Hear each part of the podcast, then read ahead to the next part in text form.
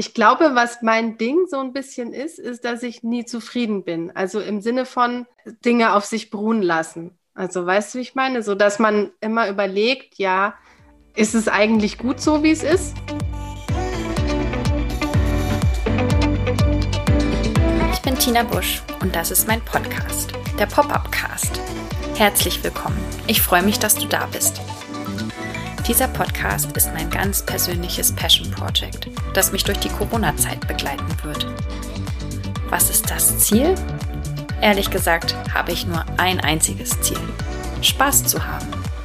Nichts muss, aber alles kann. Lass dich, lassen wir uns überraschen. Viel Spaß!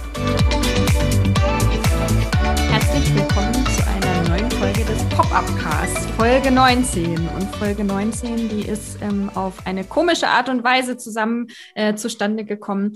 Mein ähm, eigentlicher Gast, der ist heute ganz kurzfristig abgesprungen und dann habe ich auf Instagram gefragt, ob jemand ganz spontan Zeit und Lust hat, zu Gast in meinem Podcast zu sein. Und da habe ich tatsächlich nicht nur eine, sondern sogar zwei ähm, Antworten drauf bekommen. Und ähm, ja, Lisa ist heute hier, Lisa Figas. Lisa war am schnellsten. Und äh, ja, schön, Lisa, dass du so spontan Zeit und Lust hast, hier zu sein. Ja, vielen Dank. Ich freue mich, dass du meine gleich so auf, nett auf meine Antwort reagiert hast. Ich war ein bisschen aufgeregt, aber ähm, jetzt bin ich total gespannt, was wir für ein Gespräch führen werden. Ja, freue ich mich, äh, obwohl das Wetter heute so schön ist, dass du trotzdem drinnen am Schreibtisch sitzt. Na, ich habe mir heute den Fensterplatz gesucht. Ich gucke quasi fast in die Sonne. Ja, das ist gut. Und äh, ich hatte ja, also eigentlich starte ich ja immer mit dieser Frage, ähm, wer bist du, was machst du, wie bist du die geworden, die du bist. Äh, aber ich stelle dir jetzt doch erst noch mal eine andere Frage. Wie geht es dir heute? ähm, ich muss sagen, heute geht es mir wirklich gut. Und das überrascht mich ein bisschen, weil ich hatte ein sehr gutes Wochenende, bei dem es mir seit langem mal gelungen ist, abzuschalten. Und ich weiß nicht genau, woran es liegt, was ich schade finde, weil dann kann man es natürlich schlecht wiederholen. Ähm, aber irgendwie war das ein gutes Wochenende. Und ähm, ich hoffe, dass der Schwung ein bisschen anhält in die Woche hinein. Jetzt ist ja mhm. Montagabend, den ersten Arbeitstag hat man schon geschafft. Und ähm, ja, das ist so ein bisschen das Ziel für diese Woche. das gute Wochenende mitnehmen. Ja, liegt es vielleicht am Wetter? Ja, gute Frage. Wahrscheinlich schon auch ein bisschen. Ich ähm, klingt jetzt blöd, wenn ich sage, ich hatte ein gutes Wochenende und wir haben total viel geputzt. Aber irgendwie hat dieser Frühlingsputz mir auch gute Laune gemacht und ja. äh, wenn, wenn durch die sonnigen Fenster man nicht mehr den Staub sieht, der vorher da war, ist ja. Es, ja, bei mir funktioniert das gut. Okay, das heißt dann hoffentlich nicht, dass du ab jetzt jedes Wochenende putzen wirst. oh, wer weiß. Ist nicht mein Plan, nee. Okay. Gut, schön. Ja, Lisa, dann ähm, erzähl doch mal bitte, was machst du und ähm, ja, wie bist du die Lisa geworden, die du jetzt bist? Ja, das ist echt eine, eine krasse Frage. Ich weiß.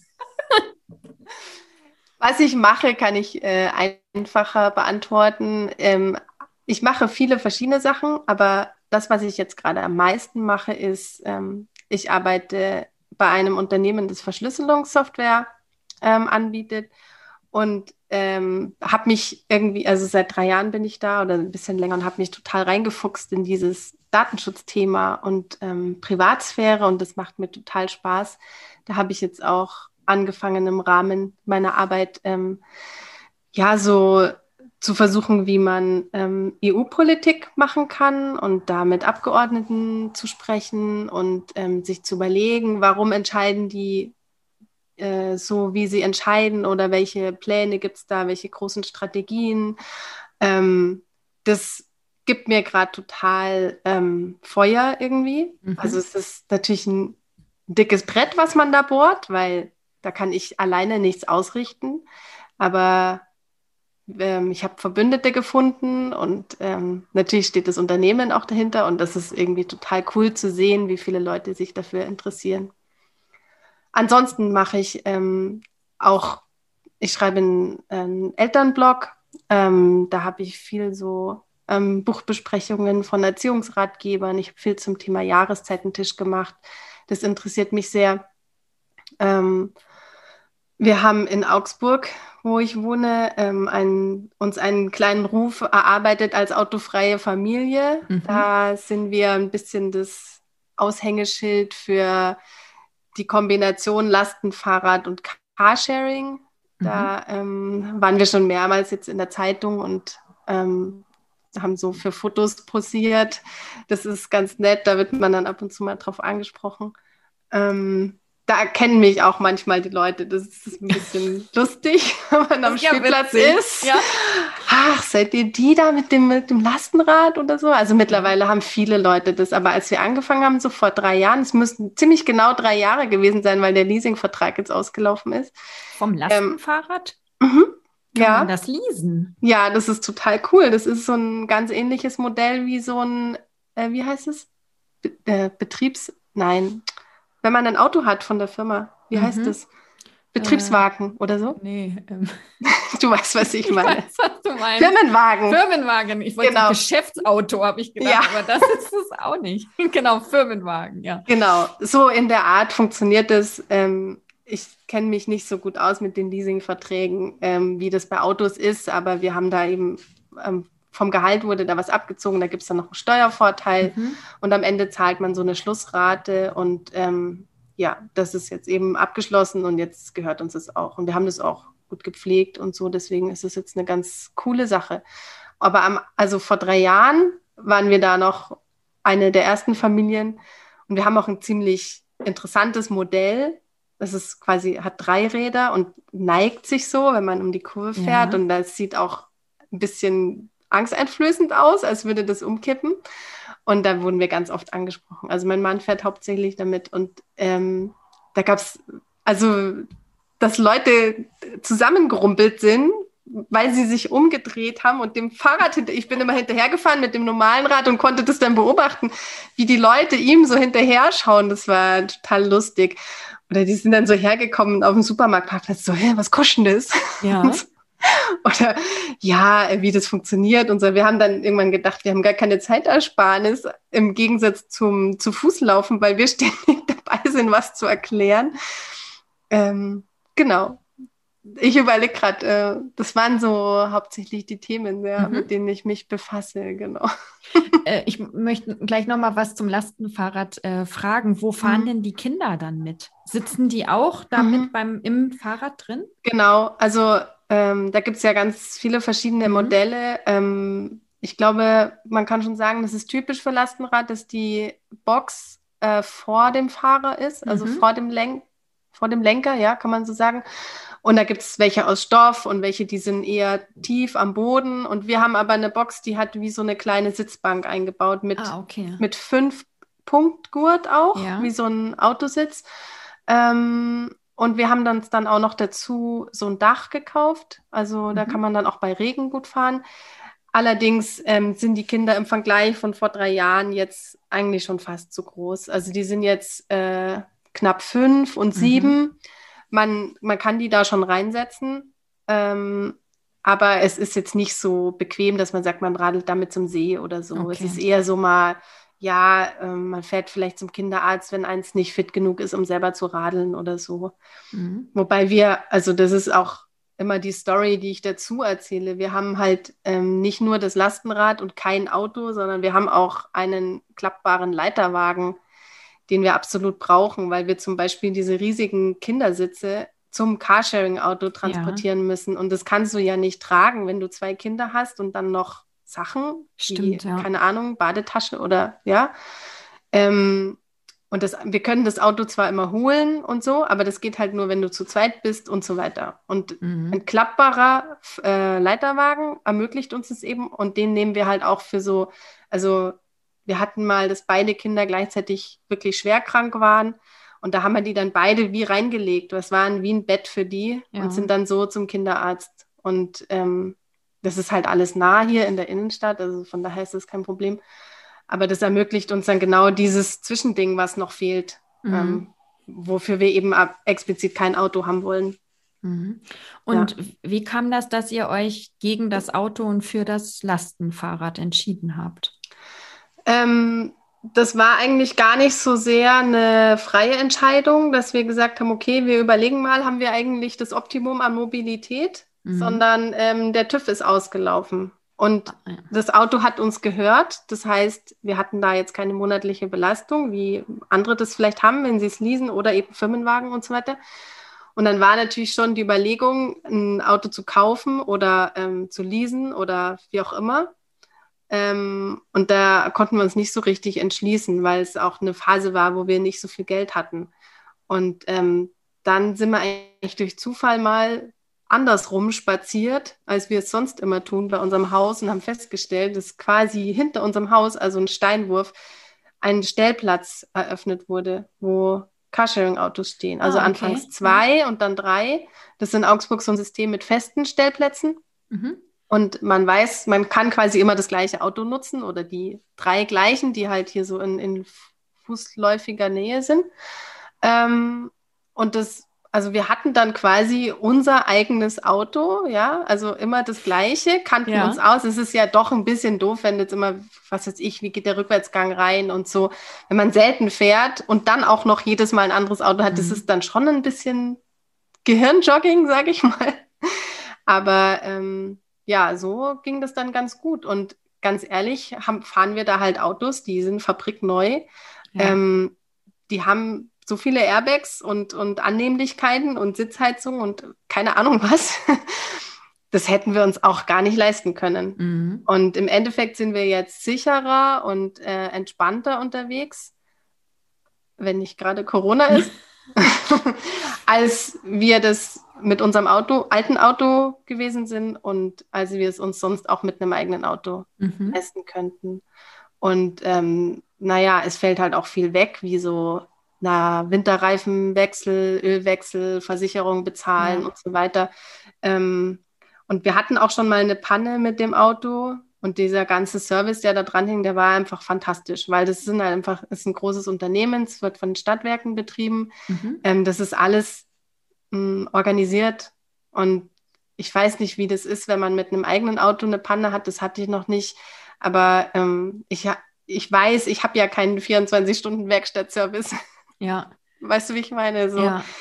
Und das, das ist alles einfach super cool. Jetzt haben wir natürlich ein Problem, weil wir uns schon zwölfmal überlegen, ob wir wirklich in ein Auto einsteigen, weil es nicht so ganz klar ist, wie halten sich die Viren in dem, in dem Fahrzeug und so ja. weiter. Ähm, zurzeit haben wir gar nichts. Also das letzte Mal, dass wir das Auto benutzt haben, war dann in den Weihnachtsferien. Ähm, und dann haben wir halt auch den Kindern die Hände desinfiziert nach dem Aussteigen. Und ja, da ist man dann natürlich schon ein bisschen unruhig. Aber gut, das ist einfach das Leben jetzt gerade. Das, das ist das Einzige, was man mit einem eigenen Auto jetzt nicht hätte. Ja. Ja.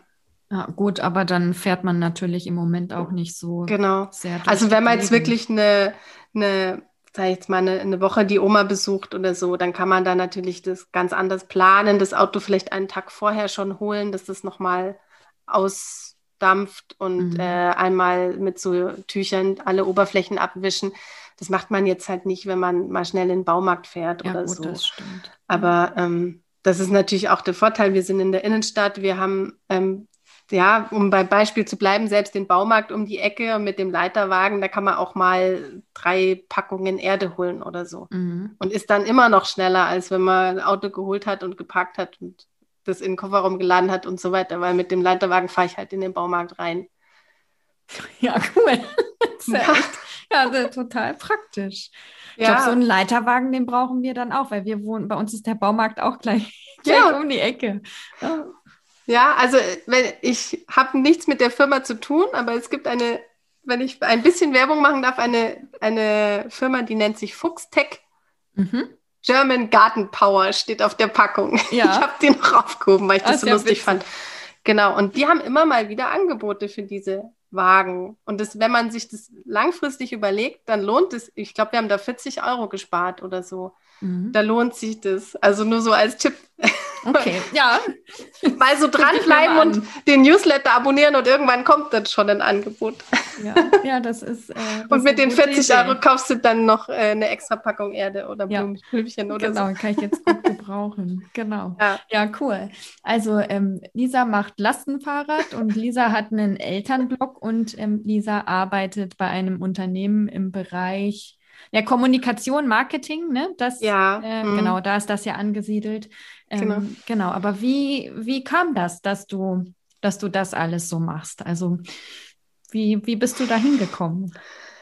Ja, genau, das ist die knackige Frage, über die wir vorhin schon gesprochen haben.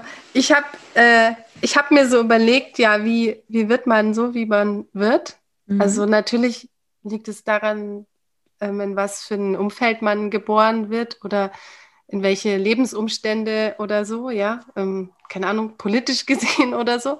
Ja. Ähm, und natürlich hat es auch mich so beeinflusst, aber dann zum Beispiel ist meine Schwester eine, eine ganz andere Persönlichkeit als ich und die hatte ja nun schon auch ganz ähnliche Startvoraussetzungen mhm. wie ich. Und ähm, ich glaube, was mein Ding so ein bisschen ist, ist, dass ich nie zufrieden bin. Also im Sinne von, äh, Dinge auf sich beruhen lassen. Also, mhm. Also weißt du, wie ich meine? So dass man immer überlegt, ja, ähm, ist es eigentlich gut so, wie es ist? Oder kann man das noch verändern? Also ähm, das ist natürlich bei so großen Sachen wichtig, wie jetzt, ähm, ob man den Job wechselt oder nicht, oder ja. Ähm, aber halt auch bei so kleinen Sachen wie wenn man jetzt in der Wohnung was umbaut, wie, wie nutzen wir eigentlich diesen Raum? Können wir den besser nutzen? Oder gibt es da irgendwas, was eh alles stört oder wo man immer dagegen rennt oder mhm. weiß nicht genau? Und ähm, das hat sich irgendwie total bewährt. Also das machen wir auch in unserer Ehe so, dass wir überlegen, ja, wie, also wie sind wir eigentlich zufrieden? Oder ähm, ein Beispiel ist da vielleicht dieses ähm, aufteilen, so diese Mental Load-Sachen, mhm. dass man Sachen 50-50 teilt, ähm, dass man immer wieder überlegt, wie ist eigentlich der Status, wie geht es dir damit, wie geht es mir damit, was ist das große Ziel und welche kleinen Schritte gehören dazu, um das große Ziel zu erreichen. Und das ist auch immer, das sind immer interessante Gedanken, die dann kommen, weil wenn man, also das große Ziel mh, mm, ist immer ein bisschen schwierig, weil ähm, das klingt so, als wäre, als wäre das was Fantastisches. Ähm, ich möchte ein Haus haben oder ich möchte Bundeskanzlerin werden oder so. Aber ähm, das große Ziel kann halt auch was sein, einfach ähm, eine gute Ehe zu führen oder ähm, die Kinder zu coolen kleinen Menschen zu erziehen mhm. oder so. Ja, also nichts so Spektakuläres. Aber das als Leitlinie im Kopf zu haben für so kleine Entscheidungen, die man trifft, ähm, hilft mir total. Und das macht auch irgendwie ein bisschen Spaß, dass man sich so überlegt, diese eine Sache, jetzt gucken wir die mal an, ist die gut oder wollen wir das so lassen oder wollen wir sie verändern? Ähm, und dann habe ich so überlegt, jetzt ähm, vor unserem Gespräch, das ist so für mich die Erklärung, aber wie ist es eigentlich dazu gekommen, dass ich dieses immer mal so zurücktreten und analysieren, dass mir das so so gefällt oder so liegt. Und dann habe ich gedacht, dass es vielleicht daran liegt, dass ich immer so ein bisschen anders bin als die anderen. So auf den ersten Blick nicht, aber auf den zweiten Blick halt schon, wie dass ich zum Beispiel in der DDR geboren bin und dann als sehr kleines Kind nach Bayern gezogen bin mhm. und dadurch aber immer schon allein halt von der Sprache oder ähm, von dem, was man so kennt und so ist und, und so, wie man sich so verhält, halt anders war als die anderen mhm. Kinder. Oder ähm, ja, dass ähm, wir so eine Patchwork-Familie sind und auch, dass unsere Familie natürlich durch den Umzug weit weg war von der, ja. von der Ker also von Oma und Opa und so, wo meine Klassenkameraden auf dem bayerischen Dorf natürlich regelmäßig bei der Oma zum Mittagessen waren oder so was ist ich, jeden Dienstag und wenn die Mama länger gearbeitet hat und so, das gab es halt bei uns nicht. Ähm, dann war ich, Entschuldigung, Kann dann war ich. Schneiden. ja, dann trinke ich jetzt mal einen Schluck. Ja, mach ruhig. okay, jetzt geht's wieder, glaube ich. Mhm. Dann bin ich nach der Grundschule, im Gegensatz zu all den anderen Kindern aus dieser Grundschulklasse da in diesem Dorf, ähm, auf die Waldorfschule gekommen. Mhm. Und dann war man natürlich da wieder der Außenseiter. Man musste sich immer so ein bisschen positionieren oder erklären oder auch mal mit Absicht nicht erklären oder so. Aber man, man war immer äh, seiner, seiner Position irgendwie ein bisschen bewusster, als es vielleicht die anderen waren, die so sozusagen in Anführungsstrichen normal waren. Mhm. Und ähm, ich glaube, das hat mich so ein bisschen daran gewöhnt, immer dieses Überdenken und sich einordnen. Mhm. Ich weiß nicht, klingt das logisch? Ja, ja, ja. ja. Was ich mich jetzt da, dabei gerade frage, wie hat das einen Einfluss gehabt auf deine, ja, so wie deine Eltern dich erzogen haben oder wie du aufgewachsen bist, dass du in der DDR geboren bist? Ähm, das ist eine interessante Frage, weil das natürlich auf den ersten Blick unlogisch erscheint. Also ich bin Jahrgang 85 und man mhm. denkt sich ja, na ja, mein Gott, die war vier, als die Mauer gefallen ist. Da, mehr, da kann man sich doch nicht erinnern. Das stimmt auch. Also natürlich, was an was kann man sich erinnern vor vier Jahren? Das, also vor dem vierten Geburtstag, ja. das ist ja äh, Bruchstücke. Natürlich habe ich keine Erinnerung an das politische System dort. Ähm, aber meine Eltern halt schon, also meine Mutter und ihr Mann, die mich hier dann äh, mit nach Bayern genommen haben. Und ähm, da sind schon einige Sachen, die unsere Familie stark beeinflusst haben. Also es sind so klein, Kleinigkeiten, auch wieder in Anführungsstrichen, dass wir einfach nicht Fernsehen geschaut haben, weil das, mhm. das hatte keine Kultur in unserer Familie. Und ähm, das war halt so, dass die also der, in dieser Neubausiedlung war der Spielplatz in der Mitte, alle Häuser außenrum und zu irgendeiner bestimmten Uhrzeit haben die Mütter aus dem Fenster geschrien nach den Kindern, weil die Sendung halt angefangen hat. Mhm. Ich weiß nicht welche. Und das war natürlich doof, weil alle Kinder waren plötzlich weg. Ja. Und wir haben aber nicht Fernsehen geschaut. Also wenn wir gefragt haben, vielleicht dann doch mal ausnahmsweise, aber es war immer irgendwie komisch und unerwünscht und natürlich in diesem Waldorf-Kontext auch noch mal extra dann mhm. unüblich, sage ich jetzt mal. Ähm, und das hat natürlich ja fast täglich zu Irritationen geführt. Und mhm. das, das mit dem Fernsehen hat sich jetzt in meiner, wie sagt man, nicht Kernfamilie, also bei meinen, im Hinblick auf meine Eltern auch mhm. nicht so wirklich geändert. Also die gucken da immer noch wenig okay. oder auch nicht so, wie wir das jetzt vielleicht machen, so als Zeitvertreib, sondern mhm. eher, weil eine bestimmter Sport gezeigt wird oder ah, okay. Nachrichten ja. oder so. Ja. Genau. Und ähm, dann ist auch ein großer Unterschied war so, das merke ich an mir selber heute noch ein bisschen, ähm, dass in der DDR, so wie ich es jetzt aus Erzählungen verstanden habe, viel dieses Geben und Nehmen war. Mhm. Also wenn es die Gelegenheit gab, dann hat man halt mehr von dem gekauft, was, also was jetzt gerade zufällig gab. Ähm, und hat es quasi gehortet, um es dann irgendwie bei Gelegenheit wieder zu tauschen gegen was anderes oder so. Nicht, ich glaube, so wie ich es verstanden habe, nicht mit dem Ziel, einen Tauschhandel zu machen, sondern weil man wusste, dass man muss die Gelegenheit nutzen und man äh, vielleicht braucht es mal jemand anders. Mhm. So. Also jetzt nicht mit diesem geschäftlichen Gedanken, sondern einfach ähm, ja Gelegenheiten nutzen. Ja, und das ist ähm, lustig, weil du bist dann jetzt die zweite, die das schon erzählt. Ähm, die Christine ähm, Traut, genau, die, ja. die war, ich weiß gar nicht, Folge sechs oder sieben zu Gast und die ist auch in der DDR aufgewachsen und ja. die hat genau äh, das auch erzählt, dass ihr Großvater so ein Meister war, ja. in, in, dann schon in diesen Tauschgeschäften, aber eben auch, äh, wie wichtig das war, auch die richtigen Leute zu kennen und mhm. ähm, ja, dieses äh, Geben und Nehmen, genau. Und das war dann so, dass ähm, als meine Mutter war dann, als wir nach Bayern gekommen sind, Kindergärtnerin und hat auch ähm, in der DDR damals viel immer mit Kindern gemacht und aufgepasst und so. Und dann war das halt auch so, dass bei uns, sie hat mal einfach ein Nachbarskind mitgenommen, wenn die Mutter irgendwie einen Termin hatte oder sowas. Ähm, und bei so Kleinigkeiten war es dann immer so, dass sie dann im Nachhinein kam dann die Mutter vorbei und hat meiner Mutter irgendwas geschenkt. Also ich mhm. weiß nicht, eine Packung Merci oder solche typischen kleinen Geschenklein so.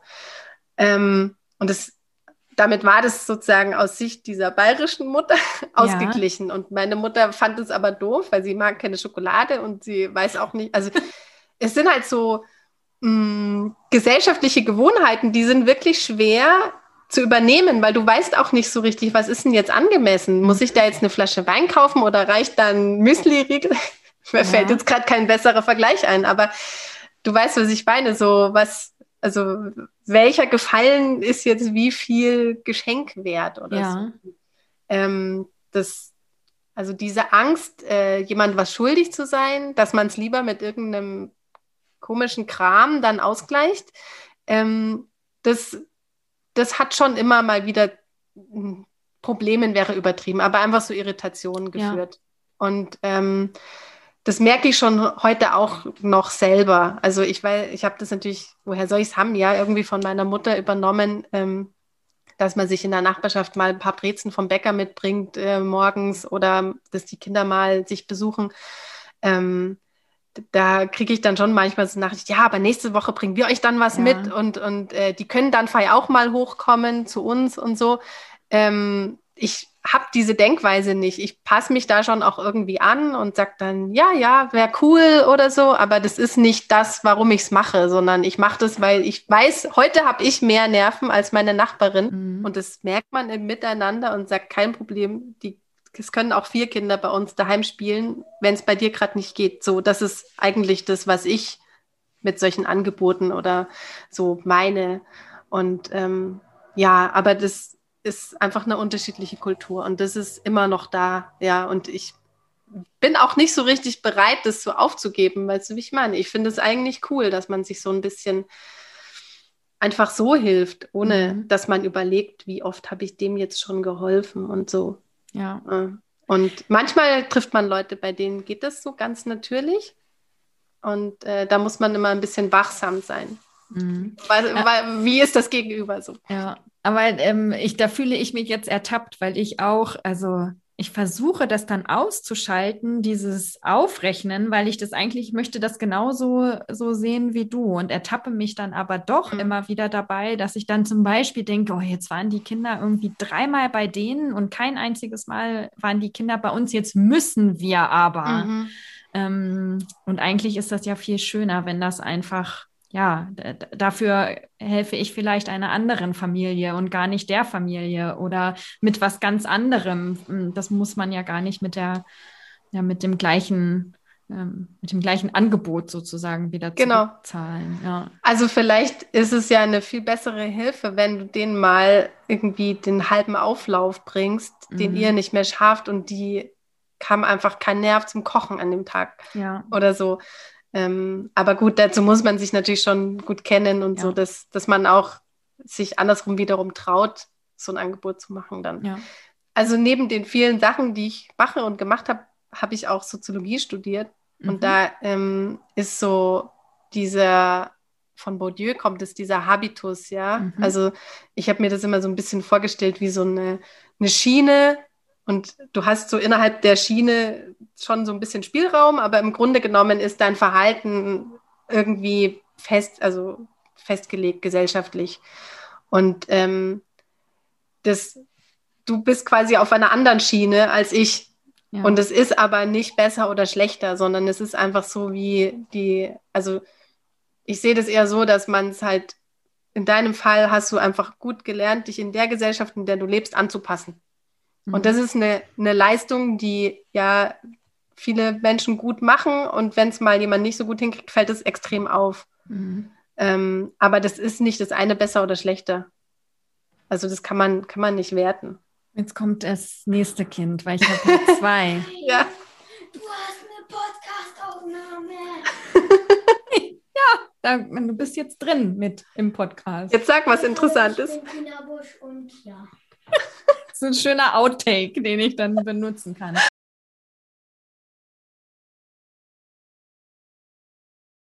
Äh, jetzt haben wir ja, du hast erzählt, du hast Soziologie studiert. Ja. Und wie kommt man dann, wenn man Soziologie studiert, äh, zu einer Firma, die Verschlüsselungssoftware äh, herstellt?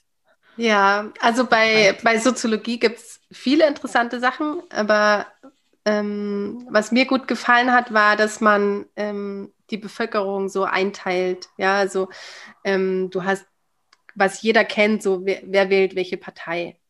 Mhm. Aber du kannst sie auch danach einteilen, wer geht ins Theater und wer nicht. Oder ähm, wer ist in welchem Alter oder wer fährt welches Auto oder so. Und dann, wenn du überlegst, wer wählt welche Partei und geht ins Theater und fährt dieses oder jenes Auto, dann hast du schon eine ganz gute Vorstellung, was mhm. du für eine Person, also welche Personen in dieser Gruppe drin sein könnten mit hoher Wahrscheinlichkeit. Und ähm, das ist dann eigentlich für viele, die Soziologie studiert haben, ein naheliegender Schritt, sich in Richtung Marketing zu bewegen, weil du mhm. am, im Marketing ja auch am Ende wiederum Zielgruppen definierst, ähm, die, die du für dieses Pro Produkt dann erreichen möchtest. Mhm. Und ähm, das passt eigentlich ganz gut. Also beim Marketing gibt es viel mehr, ja, also so Marketingstrategien und solche Sachen. Ähm, das musste ich mir im Laufe meines Berufslebens dann selber beibringen oder auch ähm, habe viel von den Kolleginnen gelernt oder Kollegen, die das äh, tatsächlich studiert haben. Ja. Ähm, aber das geht gerade in dem Online-Bereich, in dem ich jetzt bin, sehr gut, weil alle da eigentlich, ähm, äh, wie sagt man so, Autodidakten sind, mhm. weil die Lehre an der Uni noch nicht so, also mittlerweile schon, aber jetzt nicht, als ich mit dem Job angefangen habe, noch nicht so sehr diese ganzen Online-Themen so dargestellt hat. Ja. So dass eigentlich alle äh, sich das selber beigebracht haben mit Trial and Error oder ähm, Blogs gelesen von anderen, die halt was ähnliches probiert haben oder so. Deswegen war das zumindest so, jetzt in meiner äh, Generation lief das so ganz gut. Mhm. Ähm, das hat sich jetzt vielleicht schon ein bisschen geändert. Also diese Marketingstudiengänge, die haben jetzt schon mehr, ähm, also online mit drin und auch richtig so Theorien definiert und, und wie sagt man, so Strategien. Ja. Ähm, das ist sicherlich jetzt viel besser und viel mehr geworden. Ja, also das merken wir auch an denen, ähm, die sich für ein Praktikum oder für eine Werkstudentenstelle bewerben. Die haben da schon ganz interessante Themen auch drinstehen von ihren, äh, wie sagt man, diese Semin, die Liste ja. von den ähm, Kursen, die die gemacht Ja, genau, ja. genau. Ähm, mhm. das hat, da hat sich schon viel geändert, ja. Aber denen fehlt natürlich wiederum die Praxis, das, das ist ja klar. Also, ja. Ja.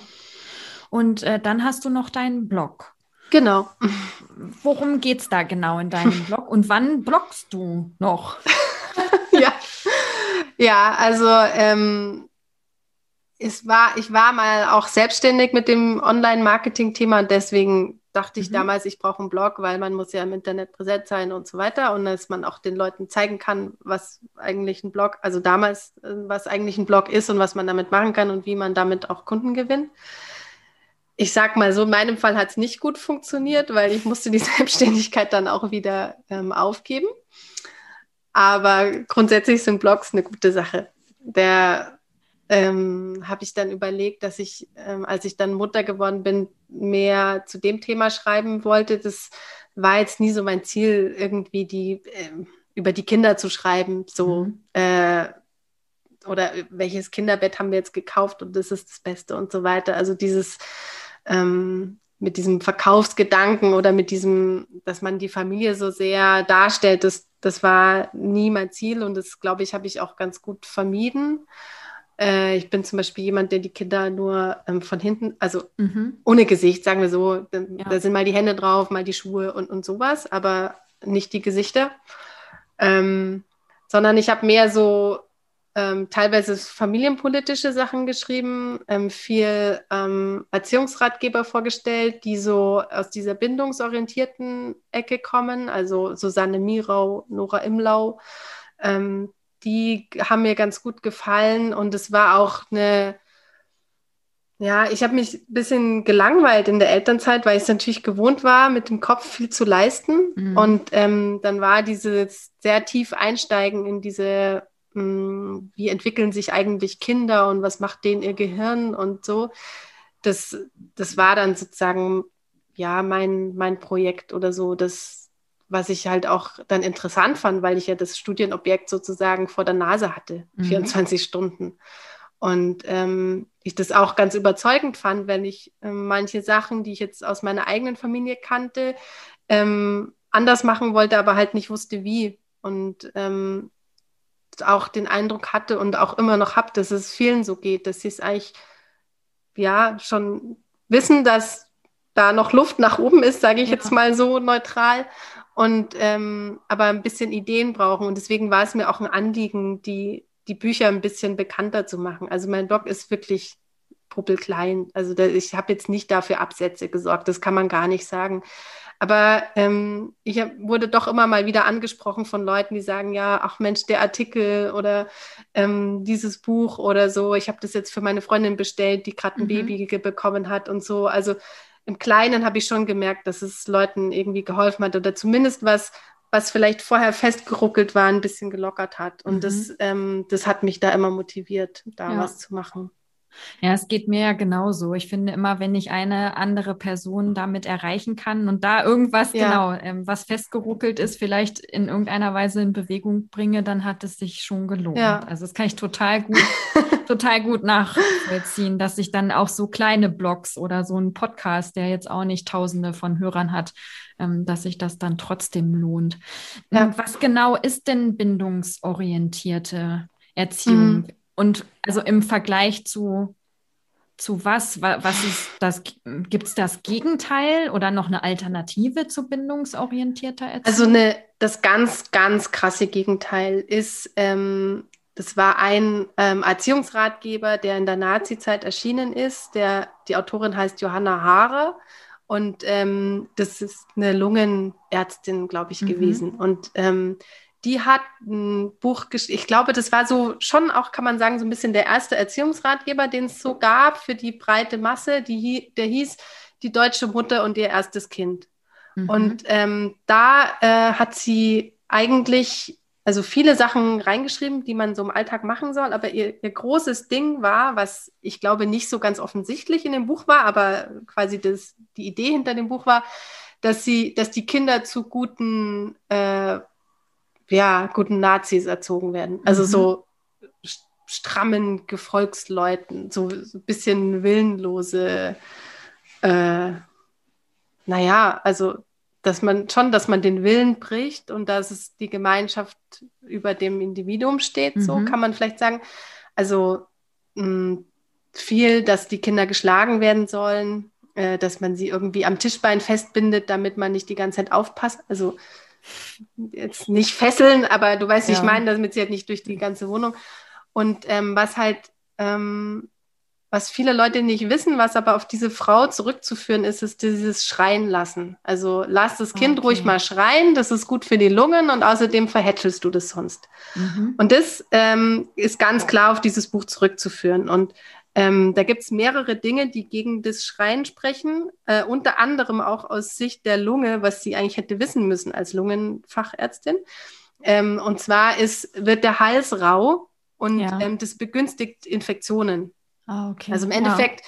tust du dem Kind auch gesundheitlich da keinen Gefallen. Mhm. Und ähm, seelisch oder wie, ob man da jetzt an die Seele glaubt oder nicht, aber so vom, ähm, was, was bedeutet das für das Kind, wenn das schreien gelassen wird? Das heißt, also natürlich hört es irgendwann auf zu schreien. Das ist quasi das, was die Johanna Hara auch erreichen wollte, dass die Kinder sozusagen nicht nerven, vor allem nachts nicht. Aber für das Kind bedeutet das, ich kann um Hilfe bitten, äh, es passiert aber nichts. Niemand kommt ja. und niemand hilft mir. Und das ist natürlich eine, eine Botschaft, die so tief ähm, dann verwurzelt ist, wenn die, das ist dann deine quasi deine erste Erfahrung auf der Welt so, ähm, die, wenn man das weiterdenkt, natürlich katastrophale Auswirkungen hat. Mhm. Und ähm, ich denke, das kennt jeder so, dass so die, die ältere Generation, so die, die harten Männer, ähm, ja, wo du denkst, die hätten wir vielleicht doch mal öfter in den Arm nehmen sollen oder so. Diese Sprüche, so, das hat uns früher auch nicht geschadet und so. Das, ja. das zeugt von so viel innerer Härte, ähm, die muss ja irgendwo herkommen. Mhm. Und ähm, dieses Buch war so erfolgreich, das ist, ähm, wenn ich es jetzt richtig im Kopf habe, auch sogar nach der Wende noch erschienen. Da haben sie dann irgendwie die Kapitel mit dem Schlagen, haben sie dann rausgenommen, aber ja. im Endeffekt wurde es immer noch aufgelegt. Also mittlerweile nicht mehr. Jetzt ist es so, dass die Tochter von der Johanna Haare selber ein Buch geschrieben hat, in dem sie beschreibt, wie eigentlich ihre Erziehung so war. Nicht gut. Ähm, mhm. Und das sind aber so diese, diese, ja, man kann sagen, diese Nazi-Erziehung, ähm, die viele Leute eigentlich immer noch weiterführen, aber gar nicht wissen, dass es daher kommt. Und dagegen äh, schreiben diese Frauen an, also die Susanne Mira und die Nora Imlauf allen mhm. voran, aber andere auch Ähm, und das ist mir, also ich bin auch aus ganzem Herzen überzeugte Antifaschistin und das ist mir einfach eine, eine ganz wichtige Angelegenheit, das mhm. weiter in die Welt zu tragen und diesen, ähm, dieses Missverständnis über wie, wie wollen wir eigentlich, dass unsere Kinder sind, das dabei zu helfen, dass das auf, aufgeklärt mhm. wird.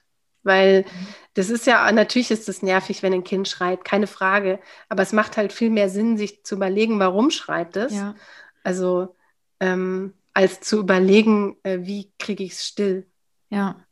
Und das sind zwei unterschiedliche Sachen. Das muss man sich erstmal bewusst machen, ja. Mhm. Und das ist schon so, dass es dann, ähm, also ich kriege dann vorgeworfen, dass wir Kuschelpädagogik machen oder so. Das ist auch nicht unbedingt immer easy, dass man sagt, mhm. man äh, macht jetzt da einen anderen Stil. Das sorgt schon auch für Irritation.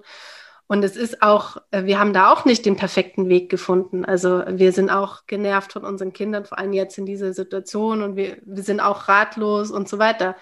Ähm, aber ich denke doch, dass es der richtige Weg war, einen anderen Weg einzuschlagen. Ja. ja.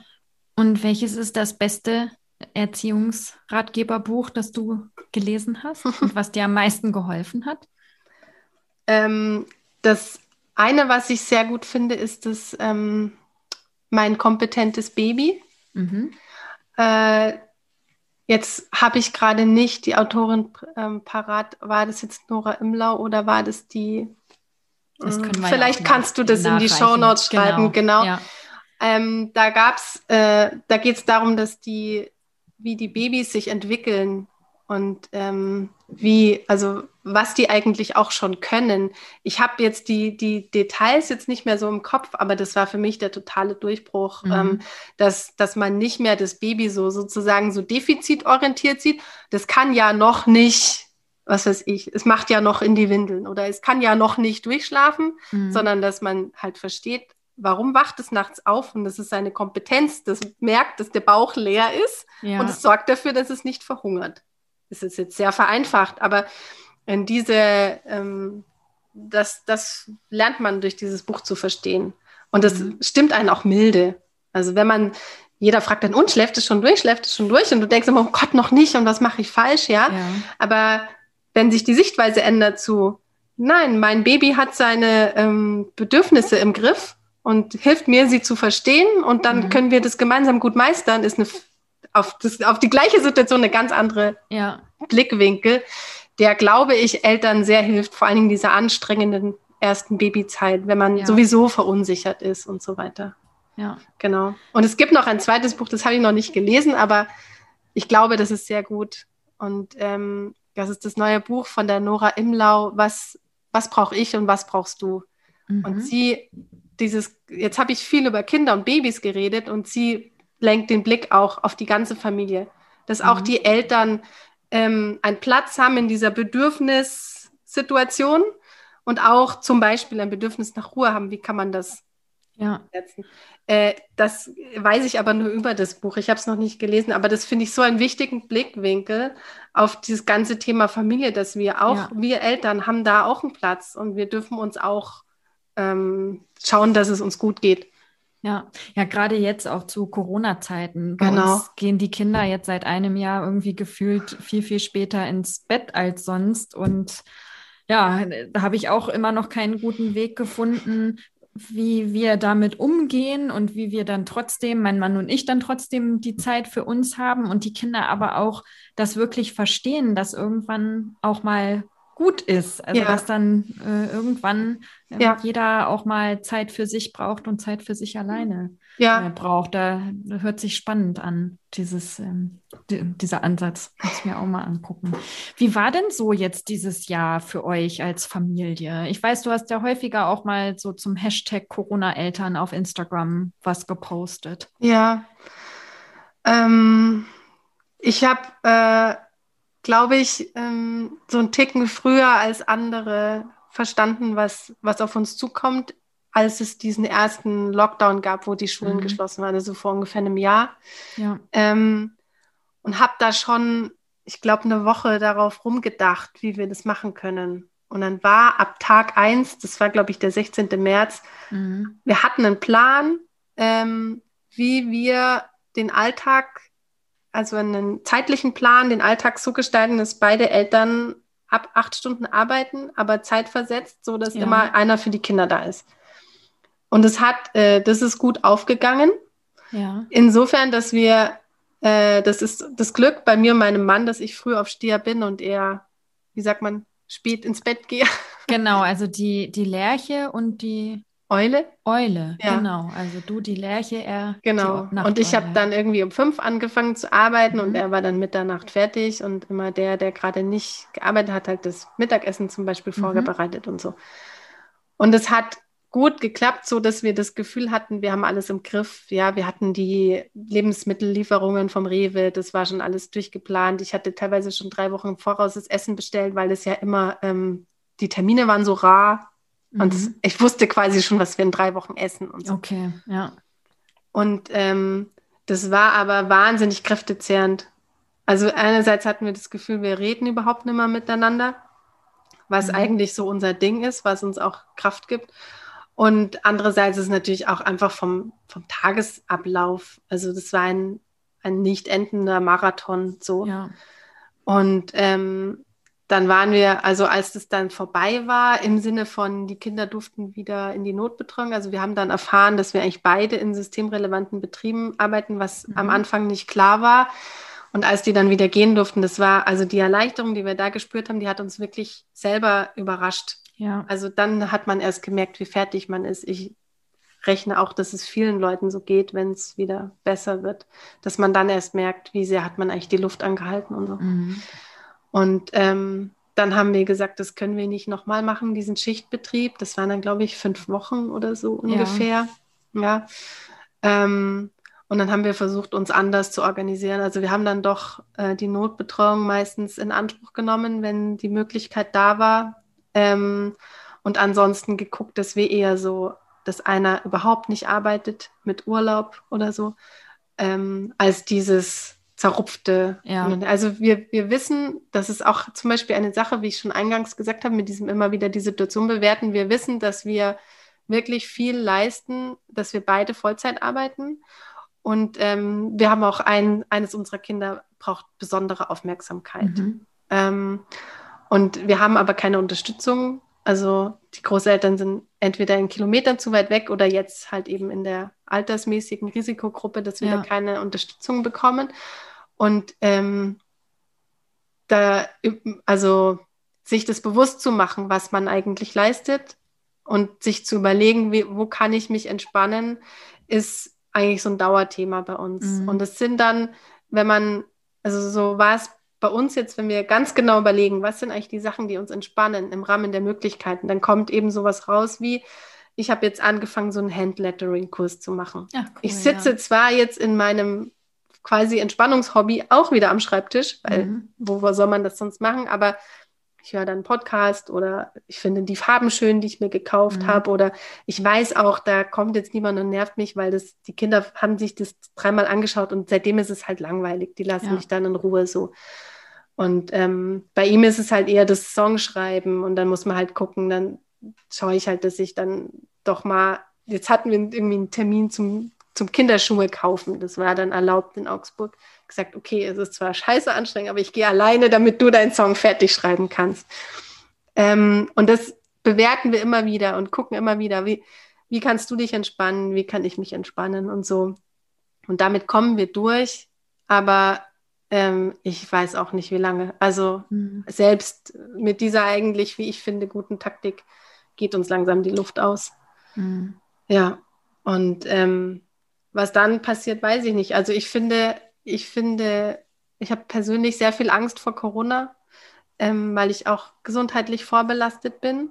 Mhm. Ähm, aber wovor ich auch sehr viel Angst habe, ist ein Burnout von einem Elternteil. Eigentlich egal, ob es mich trifft oder mein Mann. Weil ich glaube, das ist eine Krankheit, von der man sich auch, äh, wie Corona, vielleicht kann man das vergleichen, einfach wahnsinnig lange erholen muss. Mhm. Und ich denke da eher an Jahre als an Monate.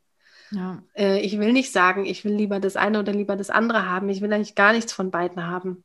Aber ähm, ich finde diese Gefahr schon sehr real. Ähm, und das ist also gerade so die größte Herausforderung für uns Mhm. Eltern, denke ich, dass wir auch unsere psychische Gesundheit nicht außer Acht lassen. Und da zählt dann dazu, dass man jede Woche abwägt, kann man die Kinder in die Notbetreuung geben oder nicht? Und wie lange kann man das noch machen? Und ich bin ja aber auch keine Virologin. Ich kann ja auch nur Nachrichten lesen und mir meinen Teil denken und irgendwie hoffen, dass ich geimpft werde. Ja. Ja. Ja, und wie wir ja jetzt auch wissen, ähm, es weiß halt keiner so wirklich viel, ähm, wenn man sich überlegt, ja klar, es ist jetzt in einem Jahr, ähm, haben wir viel gelernt, viel Mhm. dazugelernt, aber ja, wer weiß, was da alles, was da alles noch so ähm, auf uns zukommt. Aber wenn du jetzt so sagst mit ähm, Angst vor Corona, Angst vor einem Burnout Mhm. und auch so die, die psychische, äh, in, ja, der, die psychischen Konsequenzen, wie sieht es denn mit den Kindern aus? Machst du dir da auch Gedanken drum? Ähm, und als unsere Tochter geboren wurde, war das eine schwere Zeit für unseren Sohn. Der war da, glaube ich, knapp drei ungefähr. Mhm. Und es war wirklich aggressiv teilweise bei uns zu Hause, was uns total geschockt hat. Ähm, Mhm. Und wir haben, also es hat dann ah, fast zwei Jahre gedauert oder so, bis es wirklich schön war mit den beiden oder sogar noch länger. Und es war, hat noch ganz lang angehalten, dass wir wirklich zu Tränen gerührt waren, wenn die zusammen gespielt haben, Ja. weil es einfach der Start so schwierig war. Oder ich habe dann Fotos, wo ich heimlich im Garten die beiden fotografiert habe, wo er ihr die Jacke zugemacht hat, so, ähm, dass er sich so gekümmert hat sozusagen.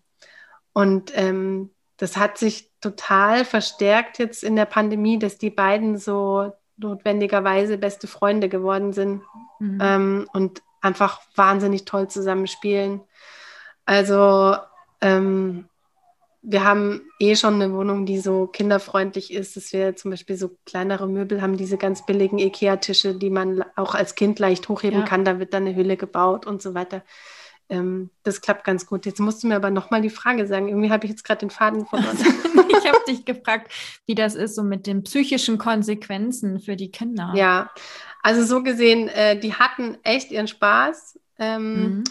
Die Kleine ist äh, ja ähm, im Kindergarten halt mehr oder weniger in ihrem normalen ähm, Umfeld, was sie Mhm. auch ohne Corona hat. Ähm, da hat sich wenig geändert. Wir haben leider ein paar Geschwisterkinder verloren, in die, also in Anführungsstrichen keinen Schreck bekommen, die halt zu ihrem anderen Geschwister in die Gruppe gegangen Mhm. sind. Und da war echt auch eine Familie dabei, mit denen wir super eng waren und von denen wir uns dann auch ein bisschen distanziert haben aus, also aus Schutzgründen sozusagen.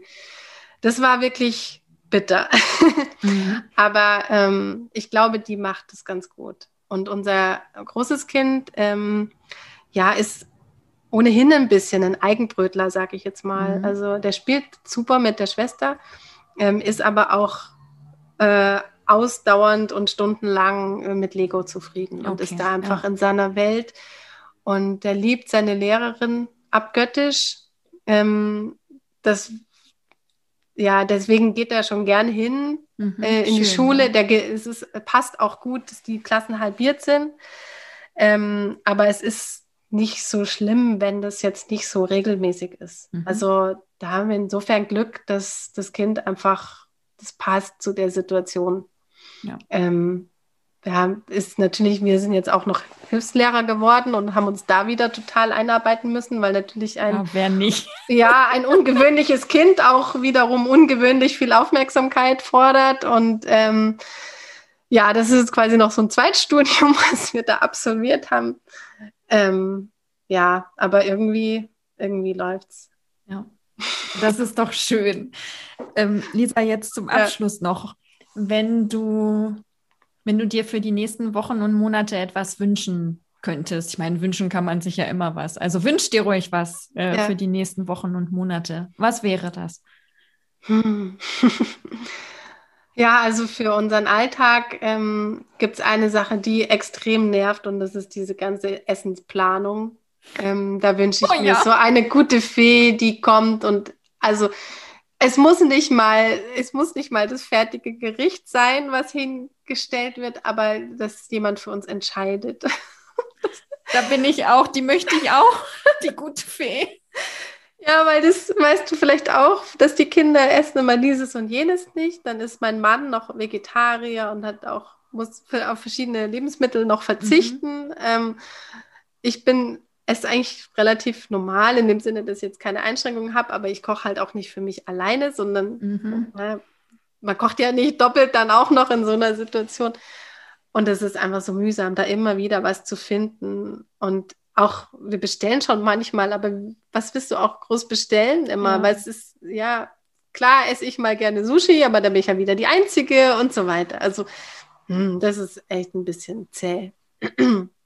ähm, ja, und die andere Sache, das äh, habe ich gelesen, das fand ich irgendwie einen ganz interessanten Gedanken, dass am Anfang von der Pandemie ja eigentlich ähm, es immer darum ging, sozusagen die Alten zu schützen.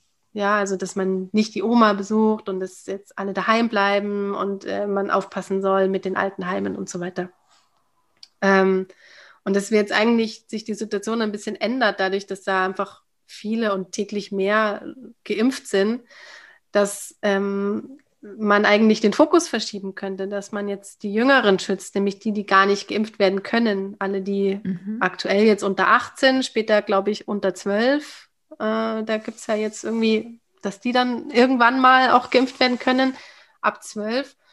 Und ähm, dass dieses, der Schutz von Familien ein bisschen mehr ähm, oder eigentlich viel mehr Stellenwert in dieser ganzen Planung bekommt, wie man mit der Pandemie umgeht. Also ich mhm. fand es auch total einleuchtend damals und so weiter. Ich möchte ja. da jetzt nicht sagen, dass das falsch war, aber dass man das nochmal neu bewerten könnte, das fände ich gut. Und ähm, ja, also diese, mh, mm, dieses unklare Hin und Her mit der Bildungspolitik und was, das ist, finde ich schon ähm, ganz, ganz furchtbar. Also auch wie wie es überall fehlt an Geld und an Digitalisierung und an, an Ideen ja nicht mal, aber dann auch teilweise an der Erlaubnis der Umsetzung. Ja. Und ähm, das, das nervt mich sehr, ja. Also. Ja. Okay, also eine, eine gute Essens, die gute Essensfee ja. und äh, Familien in den Vordergrund und nochmal neu bewerten die das, Situation. Ja. Und natürlich Corona wegzaubern. Ja. Ich weiß nicht, die, diese Antwort hätte es vielleicht auch gegeben. Auf jeden Fall. Drei Wünsche hast du frei. Genau. Okay, Corona wegzaubern gehört auch mit dazu. Ja, wunderbar. Ähm, schön, Lisa. Dann äh, danke ich dir für dieses Gespräch. Hab noch hier so ein paar Sachen stehen, die ich dich fragen wollen würde, aber das machen wir dann beim nächsten Mal. Wir machen Runde zwei. Genau. In der nächsten Dankeschön. Staffel. Ja, hat Spaß gemacht. Danke dir.